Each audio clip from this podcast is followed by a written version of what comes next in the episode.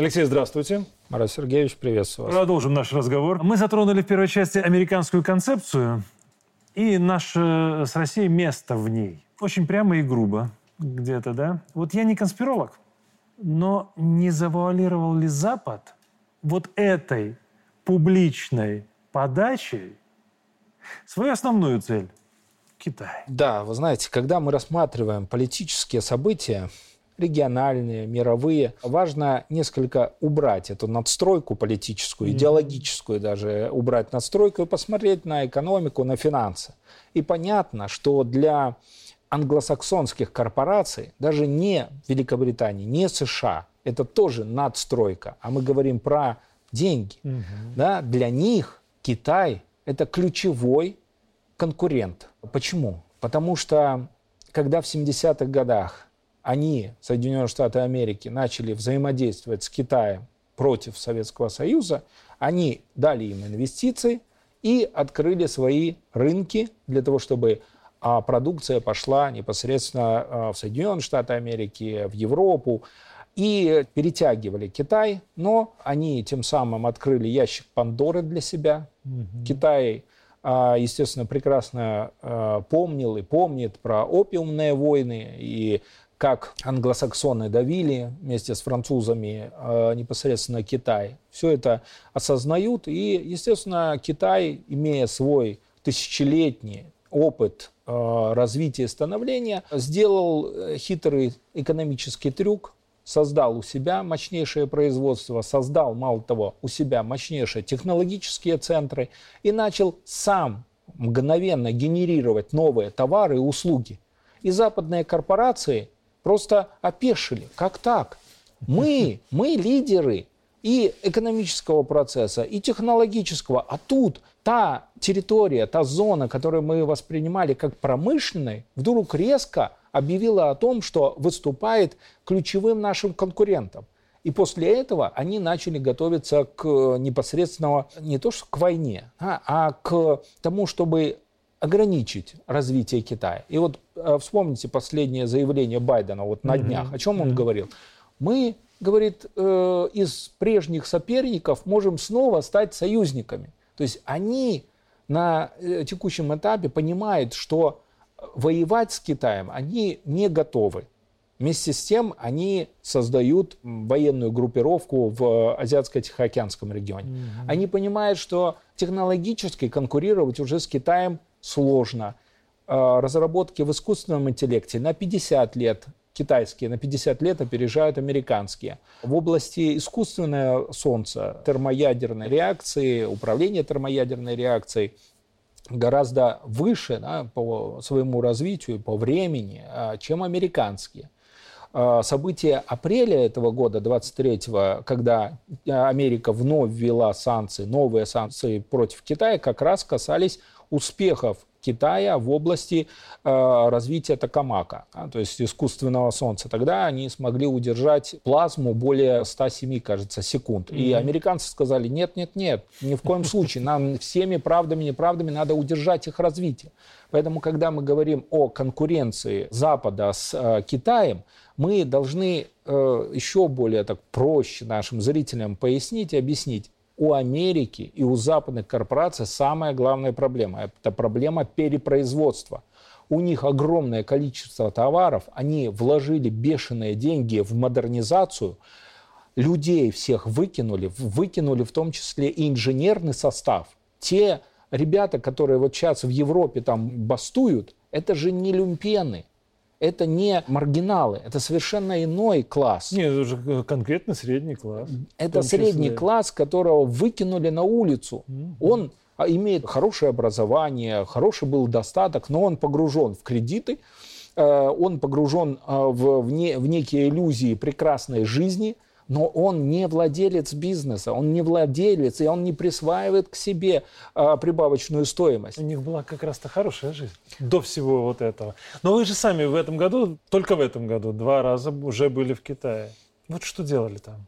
И чему стоит поучиться да, сейчас у этой тихой силы?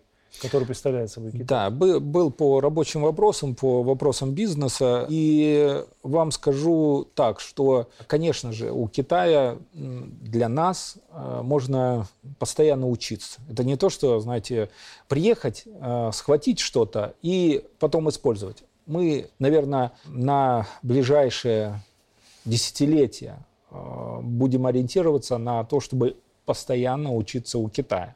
Китай – имея, вот, э, как они говорят, у нас 5000 лет истории. Угу. Мы знаем, как э, выживать, вести себя в разных условиях. И э, самое главное, вот, э, что важно отметить, что сейчас Китай и китайские, самое главное, элиты очень прекрасно, прекрасно, их нельзя запутать, прекрасно осознают, э, к чему стремится Запад – по отношению к ним.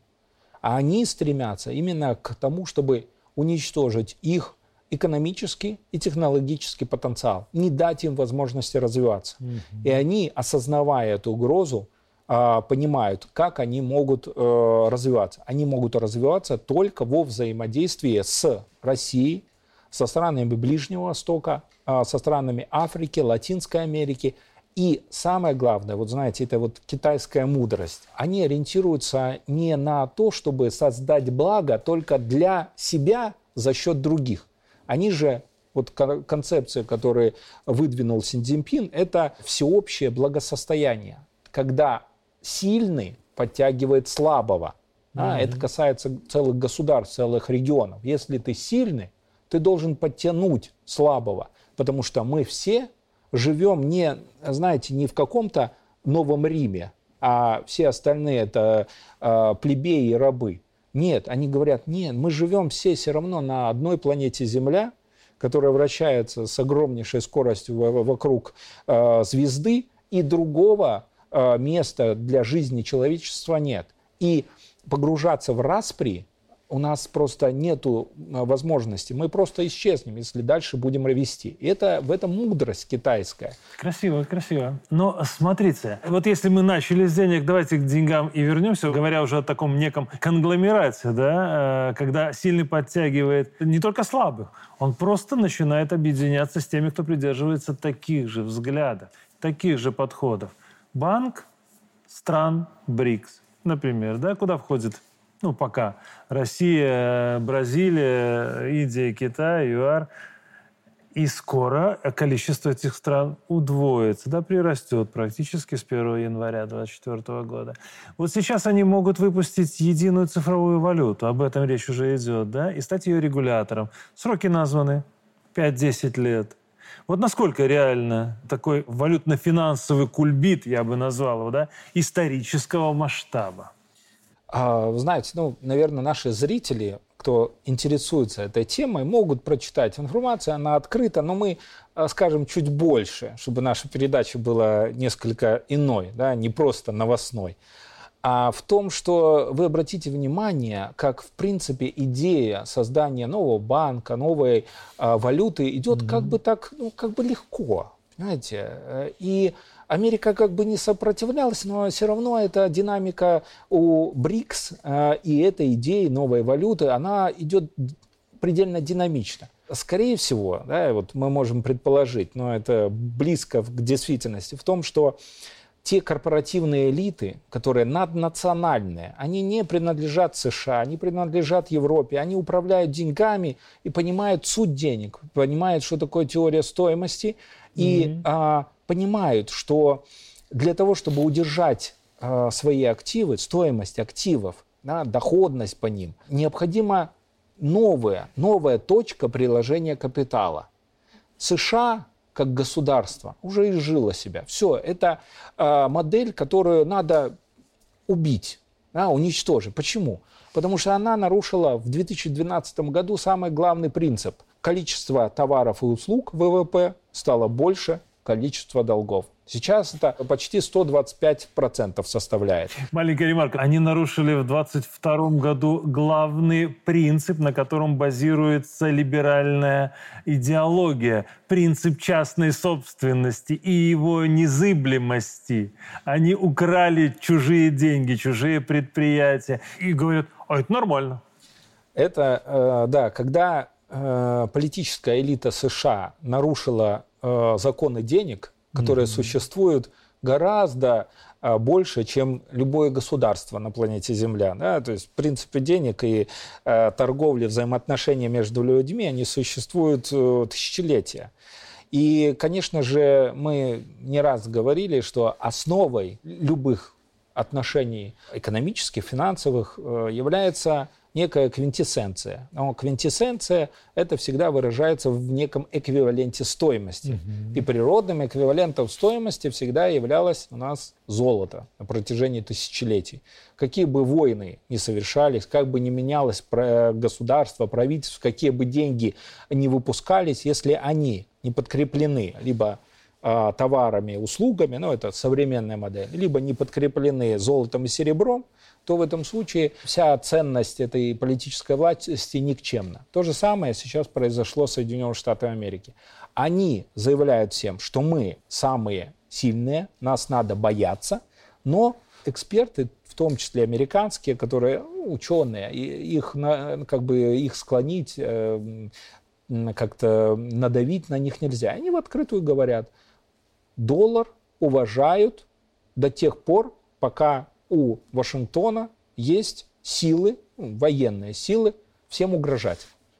Но одновременно все понимают, что этих ресурсов у Соединенных Штатов Америки недостаточно. Mm-hmm. Те события, что мы с вами видим даже на территории Украины, на территории э, Европы, э, на территории Азиатско-Тихоокеанского региона или попытки э, создать какой-то конфликт, это попытки устрашения. Вашингтон всем говорит, я метрополия, которых всех должны бояться. Но почему-то все вот эти финансисты, владельцы крупных корпораций, они сидят, вот, э, смотрят, считают и говорят, вы знаете, ну как-то очень уже опасно вкладывать в долговые обязательства США, как-то ну, не, не очень надежно покупать э, акции американских корпораций. А американцы говорят, нет, нет, нет, вы посмотрите, вкладывайте – и э, получается коллапс, что когда корпоративные элиты, банковские, финансовые, собираются с Китаем, э, Россией, э, Бразилией, странами Ближнего Востока, Африки, говорят, вы знаете, мы понимаем, что эта модель уже, американская модель, она из себя изжила, финансовая модель. У нее много долгов, она нарушила основной принцип соотношения долгов и э, товаров и услуг – давайте создадим нечто новое. То есть тот МММ, он mm-hmm. уже умирает.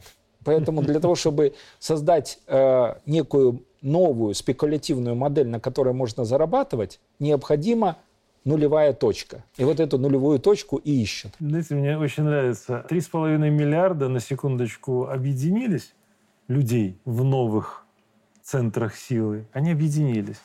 А им противостоит ну так, несколько сотен миллионов. Европа, да. Да, и 500 миллионов там в Европе, да. Причем они между собой тоже не очень сильно дружат сейчас, потому что одни обворовывают других, но при этом говорят, ты ничего, не плачь, не успокойся, это не страшно. Ладно, хорошо. Алексей, вот еще один смелый шаг, да? Путин и Ким Чен Ын, и санкции, вот перед поездкой северокорейского лидера в Россию западные эксперты предполагали, что Россия может попросить у КНДР поставки оружия и боеприпасов. В первую очередь боеприпасов. Официально такого подтверждения нет. Но зато по итогам опубликовано, что встреча навсегда запечатлеется на скрижалях истории. Да, так красиво было написано. Как веха. Как веха, которая укрепила узы традиционных отношений и добрососедства. Да? Вот интересное заявление на фоне десятилетий несколько иной позиции. Да? Вот какое именно практическое содержание кроется вот за такими витиеватыми формулировками? Знаете, тут э, вы правильно отметили, очень много символизма. А так как ну, э, вы обратите внимание, как был построен как раз визит в Россию. То есть раз Запад любит символизм, то мы ну, россияне говорят, мы вам этого символизма целую, целую ведро напихаем, и вы уже несите свой символизм mm-hmm. так, чтобы разбираться с ними долго. Но суть приезда и визита заключается же в чем? В том, что начиная с 90-х годов, помните, 11 сентября 90 -го года Буш старший объявляет новый мировой порядок. Это, это ключевая дата у них. Потом, 11 сентября 2001 года, они утверждают новый mm-hmm. мировой порядок. Это у них такие сакральные даты. И обратите внимание, что все события как раз подходят к 11 сентября, в том числе по визиту руководства КНДР в Россию. Для чего это сделано? Начиная с 90-х годов, а, вся эта либеральная элита а, насаждала идею стран-изгоев. И в том числе всем остальным говорила, вы с этими не общаетесь, потому что это страны изгои, будете общаться, мы вас санкциями, давлением, mm-hmm. ограничениями, всем остальным. Mm-hmm. То есть это был такой инструмент э, внешнеполитического воздействия на вассалов, да, страны вассал. Россия как раз э, этим визитом показала, что Россия уже в первую очередь не подчиняется западным элитам полностью. То есть один элемент – это начало СВО, не подчинение элитам, а здесь открытый демарш всей модели, которая была выстроена западным либеральным обществом в международных отношениях. Они говорят, нет, нету таких стран-изгоев, все, ваша модель никчемная, идите со своими э, моделями дальше в институты и просто сохраняйте ее в качестве теории. Вот это главное посыл. Знаете, мне кажется, здесь еще один момент, ведь ситуация начала меняться, когда, ну ведь Понятно, Северная Корея, Иран, да, они были странами-изгоями. Потом страной изгоев нас сделали. Потом сделали Россию страной-изгоем. И Россия заявила, не, ребят, страны-изгои, объединяйтесь да, и давайте поработаем вместе немножко, чтобы показать, кто реальный изгой. Если же про символизм, люди, выросшие в Советском Союзе, прекрасно помнят вот эту песню «Мы мирные люди, но наш бронепоезд стоит на запасном пути». Символично, да? Северокорейский лидер приехал на бронепоезде. Запасной? Был когда-то. Ну, Ладно, знаете, вот есть еще одна тема, наверное, которую я не могу не затронуть. Она в последние дни становится особенно актуальна в свете некоторых заявлений, которые прозвучали с высокой трибуны Генассамблеи ООН, в том числе, да, на днях. Наш сосед, Польша, ну, есть еще Литва, есть еще Латвия. Вот они так грозились ударить нас новым железным занавесом, сначала железным забором, потом железным занавесом, что в итоге пошли по другому пути, обошлись мелкими пакостями. Не для государств, а для простых людей. Вот почему закрытие границ они обменяли на конфискацию авто и туалетной бумаги у простых россиян.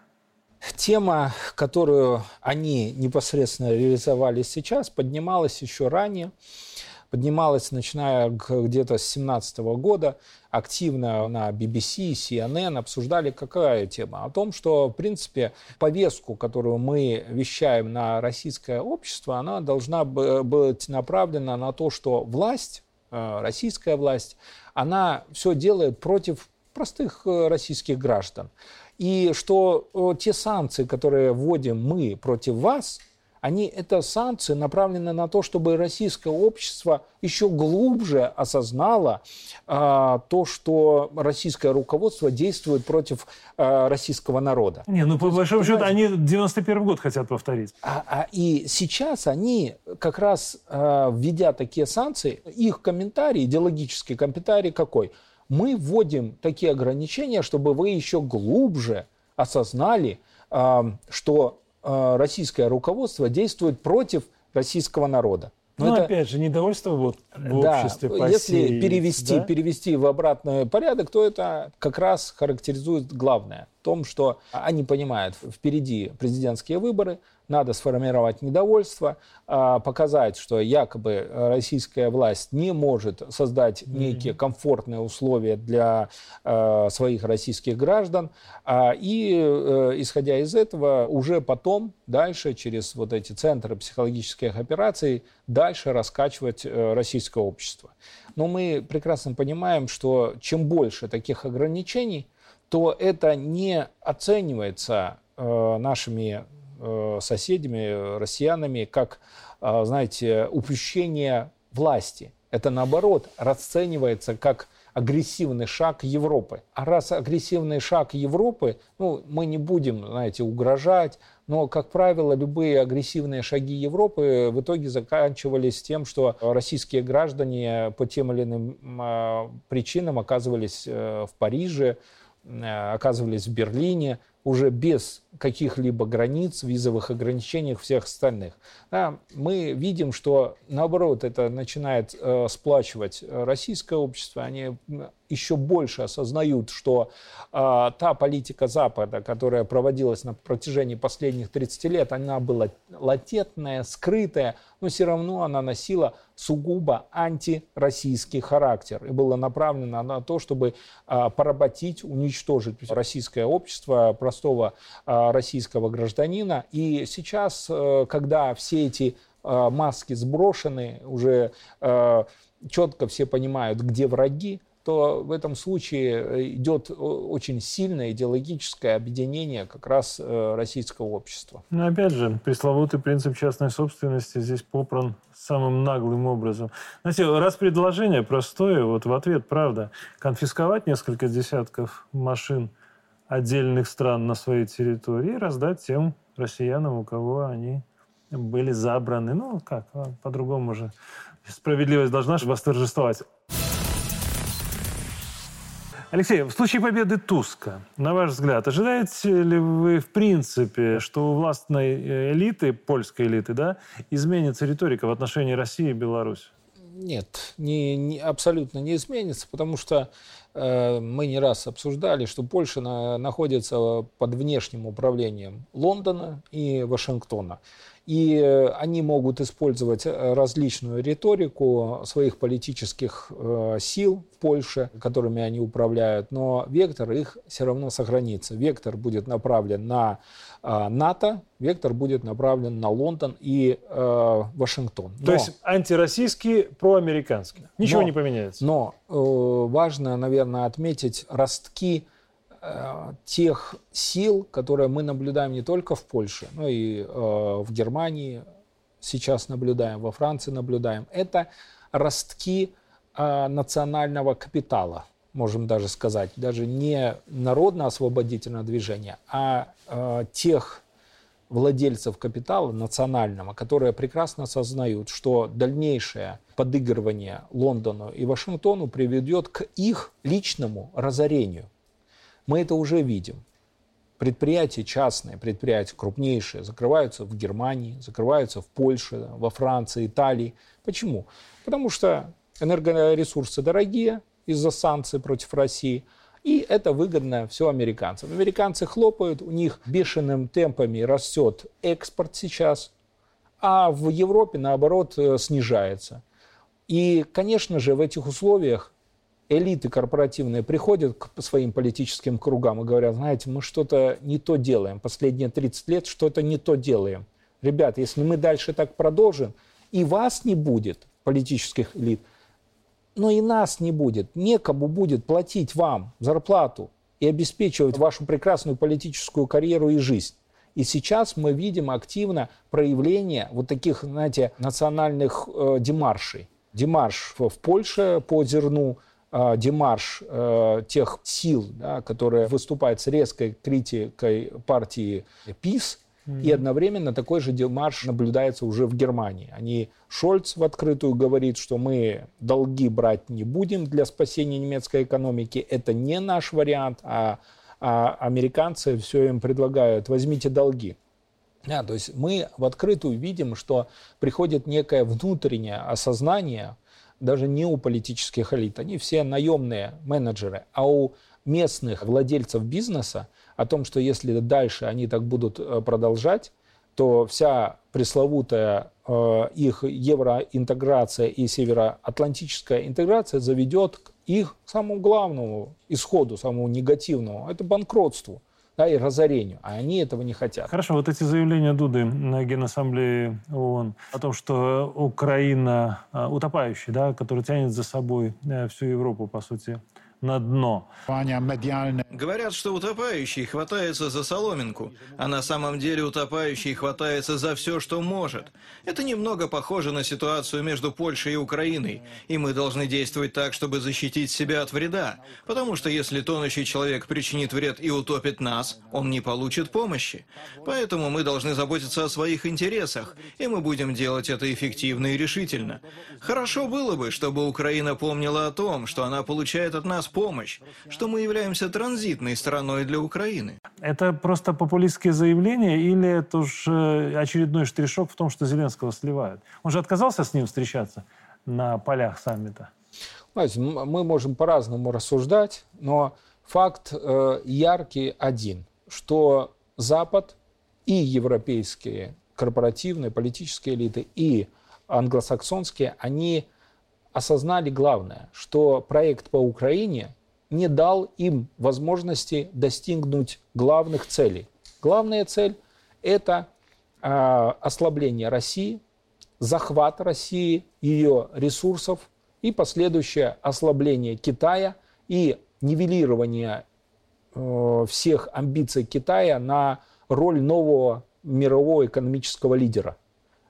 С помощью Украины, того проекта, который они начали, считайте, с 2007 года, с 2007 года, усилились в 2014 году и хотели реализоваться в полном объеме в 2022 году, у них не получилось. И они э, просто точно так же, с, как с Афганистаном, сейчас его выбрасывают, этот проект. Они понимают, что главных целей, э, экономических целей они не решили. Проблема перепроизводства усиливается, проблемы в экономике усугубляются. Мало того, в социальной сфере усугубляется. Инфляция растет, безработица растет, бездомное количество бездомных, выкинутых на улицу из-за того, что за кредиты по домам, да, за, за дома э, уже не могут платить, растет бешеными темпами.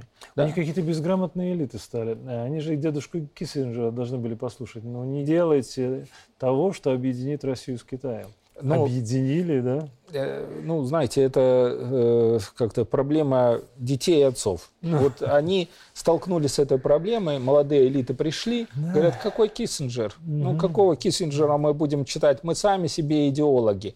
И в итоге столкнулись с самой главной проблемой. Они уверовали на каком-то этапе, что могут поработить, да, поработить э, Россию, э, захватить ее ресурсы, огромный рынок, огромные природные богатства. Главное природные и богатства. еще лет 300-400 они будут жить. Но эта э, иллюзорная картина всегда формировалась э, у молодых элит. Вспомним Наполеона, Гитлер. Это молодые элиты, но э, все почему-то не хотят читать историю. Ну, история, она не ставит плохих отметок, она очень больно учит, да. Ну, хорошо. Вот мы плавно подошли к Украине, к их недовыборам, про которые начали говорить, которые то заявления идут, что их не будет, причем они идут прямо от Зеленского, если ему не заплатят дополнительно 5 миллиардов хотя стоит они 300 миллионов, ну, разные цифры называются. Но страна опустела на четверть, как минимум, да? Я уже не говорю про территории, которые ушли из Украины навсегда. Власть это в принципе не останавливает. Мне особенно интригующим на этом фоне кажется арест Коломойского. Его же называли чуть ли не папой у Зеленского, который привел его за руку к власти. Вот что происходит на самом деле в Украине? Это показательная борьба, закат бандеровщины или конец эпохи в принципе вот этой вот олигархической верхушки, старой? Нас э, старые классики, аналитики учили самому главному. Если вы не можете в чем-то разобраться, смотрите, где деньги. А, согласен. Поэтому э, что происходит сейчас? Те олигархические круги, которые считали, что они а, контролируют Украину, контролируют ее основные активы и, самое главное, контролируют политические круги, политическую элиту, они сейчас оказались э, не у дел. Пришли молодые волки, пришли, пришла а, политическая элита, накопила капитал за вот этот период, в том числе за счет э, вот, э, завышения стоимости по различным проектам, да, в том числе и по поставке вооружения. Так Резников уже признался, что 50 миллиардов куда-то делось. Куда-то. И на каком-то этапе они осознали, что мы, мы богаче, чем Коломойские, чем какие-то старые Ахмед, олигархи. Да, ну, зачем они? Mm-hmm. Ну, то есть э, при, приходит Коломойский, я там, там начинает заявлять про какие-то свои права. Ему говорят, ну, сколько у тебя миллиардов? Он говорит, у меня столько, а у нас столько. И все. И все заканчивается арестом, разделом активов. И, и самое главное... Не хочется в эфире об этом говорить, но у мальчиков есть такое, меряются они иногда. Вот, э, Ужасно. Да, поэтому сейчас... Когда это в политике происходит. Сейчас э, важно вот, для понимания процесса в Украине осознавать, что идет передел ключевых э, украинских э, богатств.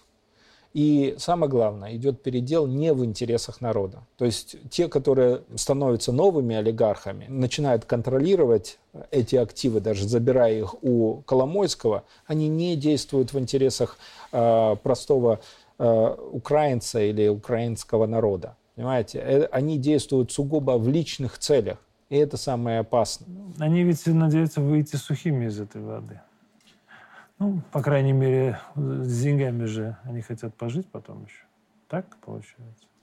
Здесь вопрос исторический. Знаете, если сам украинский народ на каком-то этапе осознает свою ценность, сейчас он порабощен, он угнетен – но если он внутри себя найдет те силы, духовные силы, противостоять этим элитам, а это всегда происходит в истории. Вспомните, да, народные массы на каком-то этапе возрождаются, становятся мощнейшей силой, и они уничтожают всех тех, кто их порабощал или уничтожал. Поэтому, наверное, это вопрос времени. Мало того, произойдет э, самый важный, наверное, момент для самого украинского народа, когда он осознает, кто им управлял э, на протяжении последних 30 лет.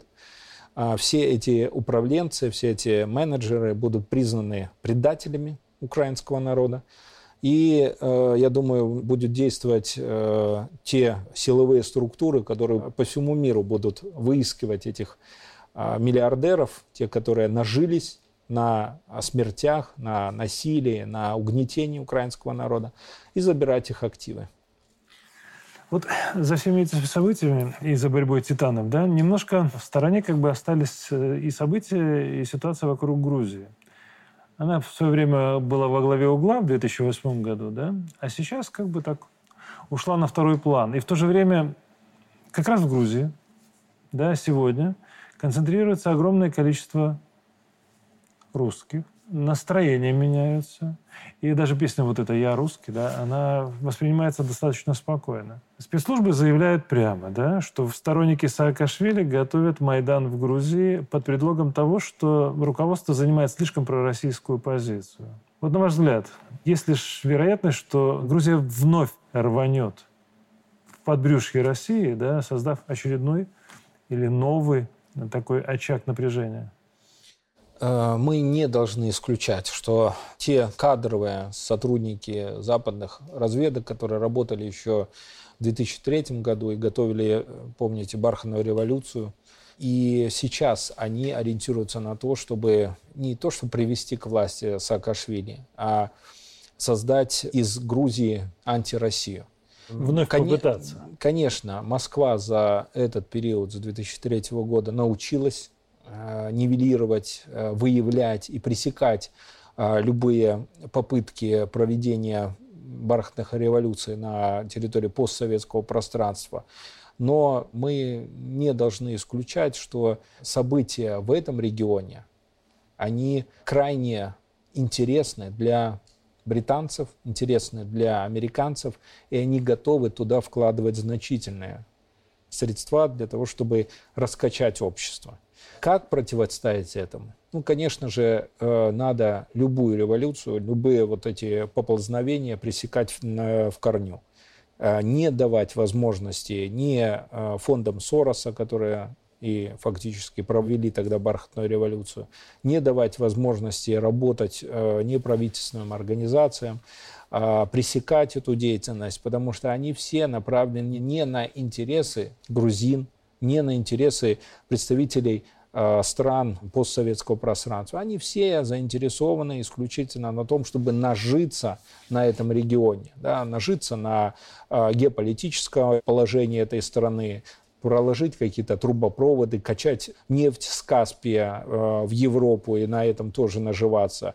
И для нас, Белоруссии, как члены СНГ, как республики, которая входила в СССР, нам, конечно, очень печально, что наши соотечественники на каком-то э, этапе 80-х, конца 80-х, 90-х годов не смогли распознать вот эту ложь не смогли понять ее и стали жертвами тех манипуляций, которые применял Запад против них. Благодаря вот нашему президенту мы как раз избежали этой участи. А вспомните 90-е годы. Именно они же, Запад нас качал, пытался в, то, в том числе а, создать условия, когда мы бы потеряли а, свой суверенитет, стали бы полностью подчиненными Западу, и они бы здесь меняли политические элиты, меняли бы политические партии, mm-hmm. президентов, премьер-министров, знаете, как э, там перчатки или какие-то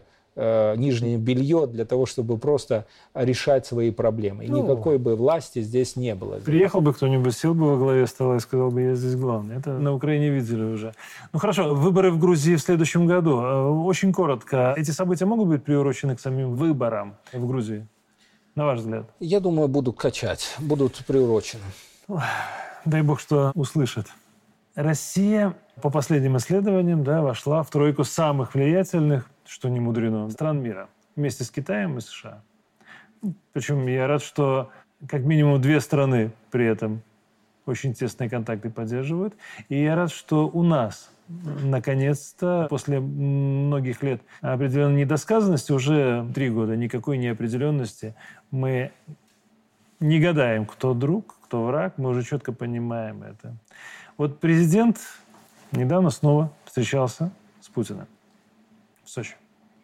Вот на какие сигналы стоит обратить внимание мировому сообществу по итогам этой встречи? Ну, главный сигнал в том, что э, единство интеграция в рамках союзного государства, она усиливается – усиливается в вопросах экономики, в вопросах финансах, э, в вопросах импортозамещения. Мы, э, самое главное, обратите внимание, что деструктивные различные площадки пытались вывернуть, что это э, вновь какой-то военно-политический союз. Лукашенко поехал к Путину договариваться там, по Вагнеру, договариваться по размещению здесь союзной группировки войск. В действительности, и президент об этом не раз на совещаниях говорит, э, вся сила наша в экономике и сила в плотном взаимодействии наших э, предприятий, наших соответствующих ведомств, для того, чтобы каждый наш э, гражданин был обеспечен работой, Э, была уверенность в завтрашнем дне, э, не было предпосылок для того, чтобы раскачать нас, не было неуверенности, не было каких-то внутренних конфликтов, а это как раз создается вот такими контактами глав государств, беседами и договоренностями по экономической тематике, по энергетической тематике. И Э, самое важное, что Запад, когда освещает это событие, он же не может сказать, что, знаете, у них успехи в экономике или у них успехи э, в финансах. Нет, они не могут сказать. Почему? Они Потому не что... могут сказать правду да. в очередной раз. Потому что простой э, европейский обыватель, там, открыв новости или с, э, изучая там, сообщения или попытаясь понять, что происходит в мире, ему будут говорить, что есть альтернатива, гораздо лучше, экономика растет и э, инфляции нету. А, конечно же, ему это не будут рассказывать. Знаете, вот э, самый прикол в том, что санкции объявили в отношении нас, при этом обе экономики в условиях санкций растут, а товарооборот в этом году будет рекордным – 55 миллиардов. Прекрасно. Последний, Алексей, вопрос. К сожалению, последний, около философский традиционно. Знаете как, мы выбираем, нас выбирают, как в песне, как это часто не совпадает, да? Вот надо признать, что электоральные кампании не закончатся никогда. Они были и будут местом манипуляций, мы об этом говорили сегодня много. Сведения счетов, игры на нервах, на эмоциях, да, обрастать кучей фейков и городских легенд. Мы это проходили в 20-м, да, в очередной раз. Вот как нормальному человеку не сойти с ума от таких манипуляций, на ваш взгляд, и, ну, скажем так, достойно выйти из очередной избирательной кампании? Самое главное здесь – это внутренний стержень, эмоциональный внутренний стержень и стержень в вашем сознании. То есть если вы хотите быть обманутыми, вас обманут.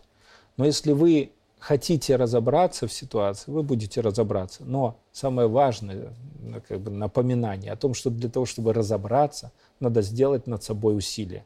А это, естественно, а, требует э, не то что умений, а желания, самое главное. Поэтому что можно сказать нашим зрителям в качестве совета? Найдите э, в себе желание сформировать внутренний стержень, эмоциональный стержень вашего сознания, для того, чтобы не стать жертвами манипуляций и э, потом э, не жалеть о том, что вы на каком-то этапе не разобрались, ваши дети не разобрались, и обвинять потом всех, судьбу, людей.